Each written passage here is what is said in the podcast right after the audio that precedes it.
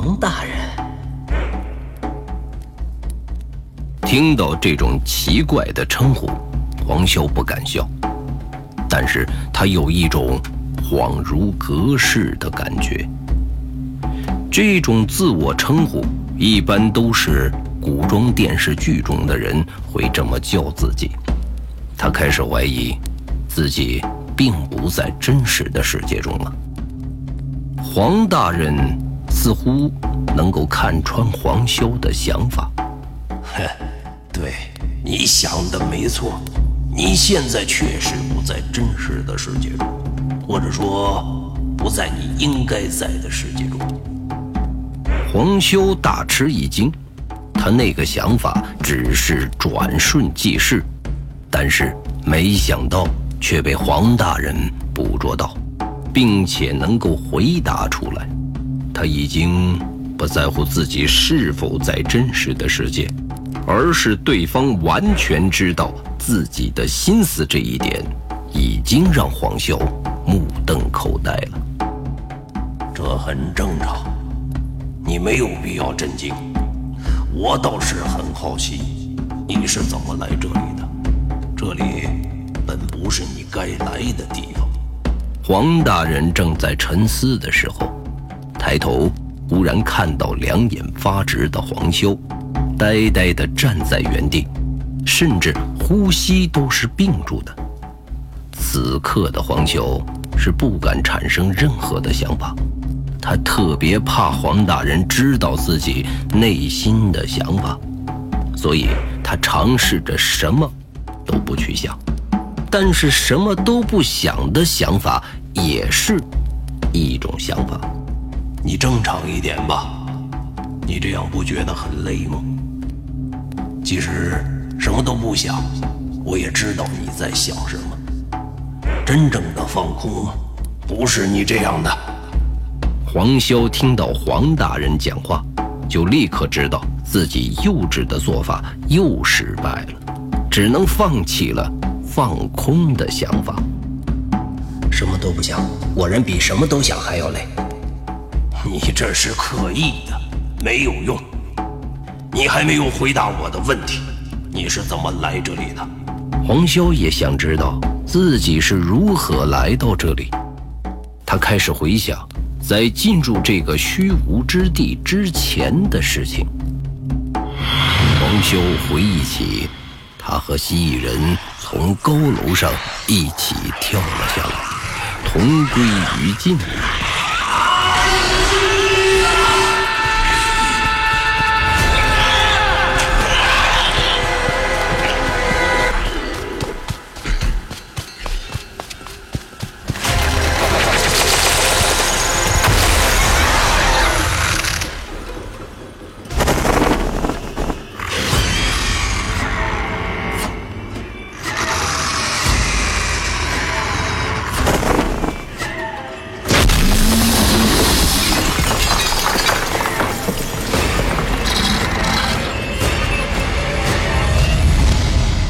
黄修想到这里，开始觉得这里可能是天堂了。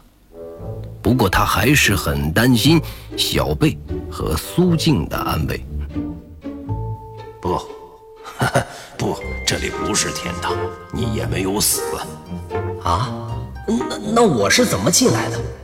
黄潇开始觉得黄大人能够看透他的思想，省了很多的时间。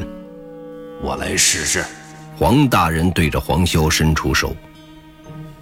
黄潇有点害怕，开始抵触，向后退了一步。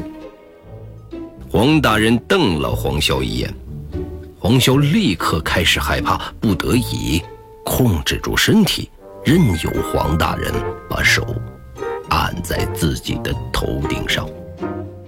黄潇又开始想到自己好像一只狗一样。在接受主人的抚摸，你可比狗强多了，不要乱想。黄潇一下子就被黄大人吓到了，只好老老实实的，不敢乱想。啊！黄大人把手从黄潇的头上移开，开始陷入沉思。这就好了。黄大人并没有理会黄潇，而是继续在思考。黄潇也不敢再出声了，只能在黄大人一旁安静地站着，等待着黄大人的结论。啊，哦，我明白了，原来是这样啊。黄大人看着黄修，一会儿点点头，一会儿又摇摇头。你真是幸运。哎呀，又是不幸了，真倒霉。不对。遇到我，你也不能算是倒霉，一半一半吧。究竟你在说什么？啰嗦！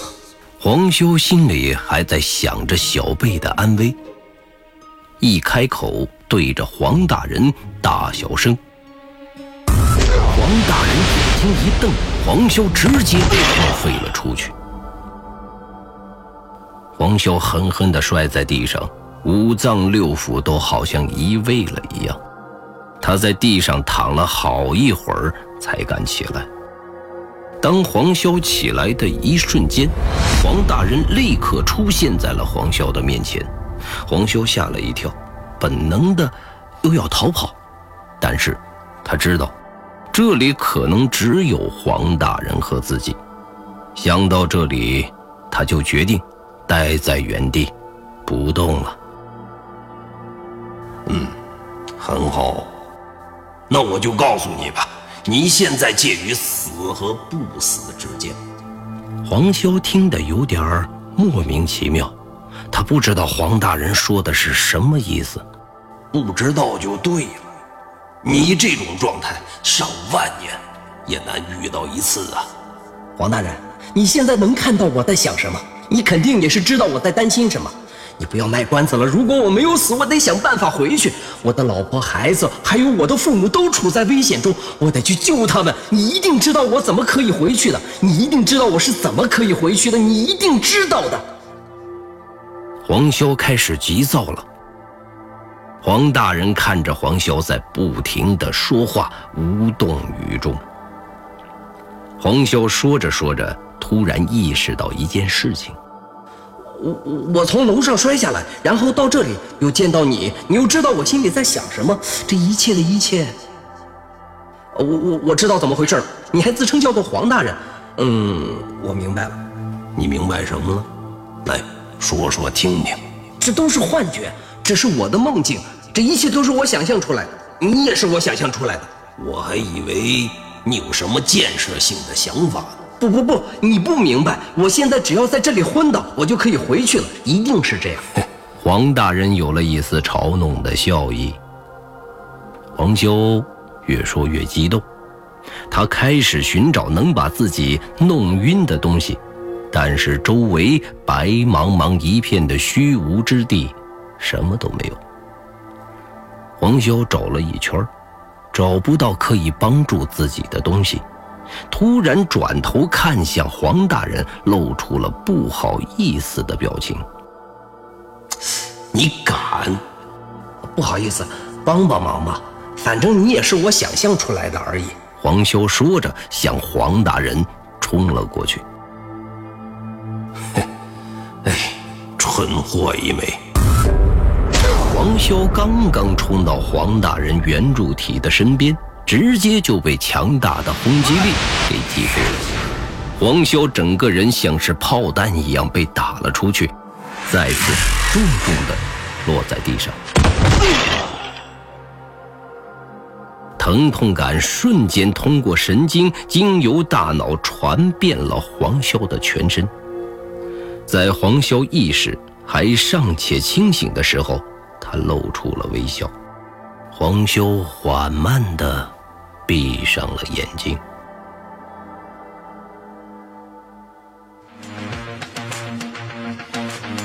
原界一记忆之谈，作者刘昌新，播讲冯维鹏。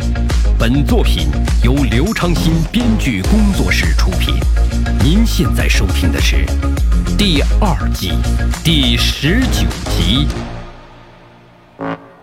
不知过了多久，黄修突然醒来，忍着剧痛站了起来，要去救小贝。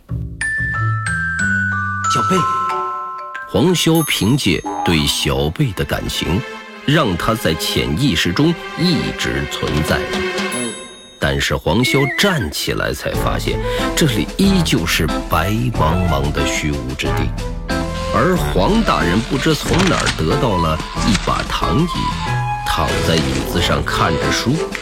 他发现黄潇醒了，把书放下。起来了，回去了吗？黄大人饶有兴致地问着黄潇。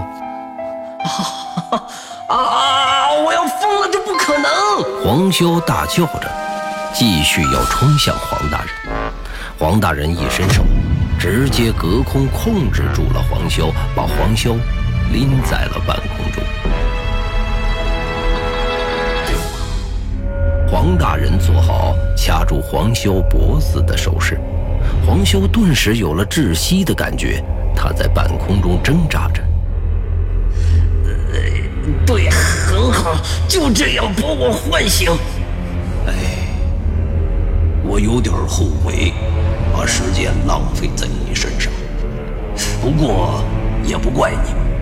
二维世界的蚂蚁怎么能够感受到三维世界的存在？黄大人依然没有放下黄潇的意思。你们世界的书还挺有意思的。你这样，你这样说真的让我很火大。黄潇用力挣脱开了黄大人的隔空束缚，掉在了地上。黄潇的能力让黄大人眼前一亮，还不错，有点实力啊。黄潇却并没有再回复黄大人的问话，直接大吼一声，向着黄大人冲了过去。黄大人一摆手，黄潇再次飞了出去，并且又一次的狠狠的落在了地上。黄大人看着躺在地上疼得呲牙咧嘴的黄修，怎么样，清醒点了吧？黄修放弃了抵抗。因为痛苦的感觉很真实的传进了他的大脑中，如果是梦境的话，根本不可能有这么强烈的痛苦感受。我究竟在哪里？你给这里命名虚无之地也不错，那就叫虚无之地吧。这算什么回答？我只想问你一句，我可以回去吗？可以，那我该怎么回去？那你是怎么进来的？黄修瞬间不知怎样回答，他一头雾水，自己也不知道为何进入到这里。小蚂蚁，看来你要学习的东西还有很多。这里是真实存在的吗？很好，你终于问出点儿。有建设性的问题了。对于你来说，这里是真实的世界；但是对于我来说，这里就不是真实的世界。开什么玩笑？动物园儿啊？你们要看一头凶猛的老虎的话，会在山林中看吗？啊？这这这这怎么可能？那在哪里看？嗯，那在哪里看？回答我！不要问一些莫名其妙的问题啊！回答我！动物园？为什么？这还用说吗？老虎会吃人的，我们要看，只能在笼子中看啊！对，这里就是动物园，一个缓冲区，把我们隔离在你们之外的世界。你们想要看我们，只能来这里看。所以。这里对你们来说是真实的，对我们来说就像是动物园一样。只是对于你们来说，动物园的大门并不是对你们每个人都开放的。黄修依然不明白黄大人在说着什么。你来这里是一种巧合，也是一种注定，悲哀。黄潇完全听不明白，像个傻子一样坐在原地，两眼继续发直。你怎么这么笨呢？黄大人有些急躁了。黄潇看着黄大人急躁的模样，突然窃喜。他在武力和能力上都不是黄大人的对手，但是理解程度和智商方面的劣势，居然也能略胜一筹。黄大人看出黄潇为何有一种似笑非笑的感觉，一摆手，直接把黄潇推飞。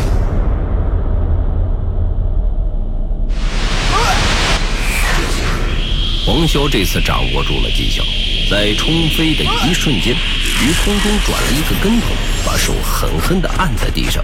结果呢，并没有被冲飞多远，反而稳稳的落地。你们的科技在帮助你们的同时，也在毁灭你们。黄大人终于缓缓的开口，他说出的话让黄潇的后脊梁有隐约的。冷飕飕的感觉，为什么我会害怕？不仅仅是你，我也有点害怕。黄修蹲在原地，真的像一只狗。不是他起不来，而是强大的压力让黄修无法起身，他只能勉强维持现在的状态。黄大人看到黄修在地上的窘态，恍然大悟。一挥手，解除了黄潇的压力。黄潇在解除压力的瞬间，直接就从地上跳了起来，以一个不可思议的腾空高度在跳，再从原地稳稳的。黄潇落地的瞬间，形成巨大的冲击波，空气四散开来。黄潇对自己的身手也感到惊讶。这里就是你们人类的最后防线，不要尝试着找到我们，后果是你们无法承受。今天你能来到这里，未来就会有更多的人来到这里。哎，你们自求多福吧。黄大人，我真的不明白你在说什么。黄潇开始疑惑。他认为黄大人说的话不是危言耸听，但是他始终不明白自己的世界即将面对的究竟是什么样的存在。黄大人看着黄修，一副欲言又止的样子，但是最终还是开口了：“这个世界是双向的，你们可以进来，我们也可以出去。”你我都是世界两头的存在，你们对于我们的世界只是在试探，我们对于你们的世界却早已经觊觎已久。未来终将爆发一场不可避免的大战，决战的结果将会改变我们两个世界的命运。这一切。终将是你们人类的贪婪和无知所造成的。黄大人不断的说话，似乎不是在和黄潇讲话，又更多的像是在自言自语。黄潇接受的信息很多，只能选择自己能懂的开始提问。你们究竟是什么？我们，我们和你们一样。是玩具而已。为什么是玩具？未来你就会懂得，这个世界，这片宇宙，不像你想的那么简单，也不像我想的那么复杂。为什么我会进入这个地方？我说过了，这里就是一个动物园，只是你我世界的一个缓冲地带。你能来到这里，纯粹是一个巧合。你的大脑已经进化，我不知道是什么科技会让你的大脑产生进化，打通来到这里的通道。如果你有能力的话，我希望你回去后阻止人类再尝试进入这里。拜托了。我始终不明白，你会明白的。在你们历史的夹层中，会有线索告诉你究竟发生了什么事情。你想要知道真相，去寻找历史中的蛛丝马迹。我会送你回去，并且教会你如何去使用你的大脑。希望你能阻止这一切的发生。黄大人说着话，走进黄潇，再次把手按在了黄潇的头上，像是在给他传授一些知识一样。用心感受，你会找到离开这里的门。用你的心去建立那一道门，去感知它，去发现它。黄潇遵循着黄大人的话，开始用心去建立那一道门。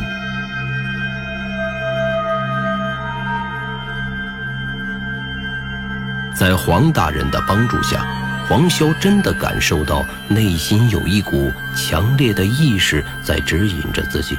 他闭上眼睛，能够清晰地看到那扇门的轮廓。那是一道木门，有着斑驳的花纹、岁月的裂痕，门把手却是由黑色镀金而成。黄潇睁开眼睛，真的看到远处有一道门出现。怎么会？对，就是这样。你的大脑赋予你一项能力，可以进入记忆世界的能力。记住，你进入的仅仅是动物园，对于你来说就是真实世界。不要怀疑这一切。小蚂蚁的世界是不会懂得人类的世界。不要用你们的思维。去感知大脑赋予你的天赋和能力，这样会让你失去心智。当你产生困扰，你就想，自己进入的仅仅是动物园而已。大森林的一种映射是真实的，但也是模拟的。我现在就快要疯了。哈哈，好吧，你赶紧走吧。黄修应声走向那扇门，黄修心里也在犯嘀咕，不知为何，他总感觉那扇门似曾相识。黄修走到门口，停住，转身看着黄大人。黄大人已经站在虚无之地的地平线上，只剩下一个小点，一切就像开始一样。你为什么帮我？因为我希望你也能帮我。如果我有这个能力，我会的。黄潇说完，打开了门。你会有的。黄大人说完，消失在虚无之地。门打开后，一片白光照射出来，没过了黄潇的全身。黄潇沐浴在白光之中。这种感觉似曾相识。王潇逐渐的引入白光之中，走进了大门。大门关上了，白茫茫的虚无之地。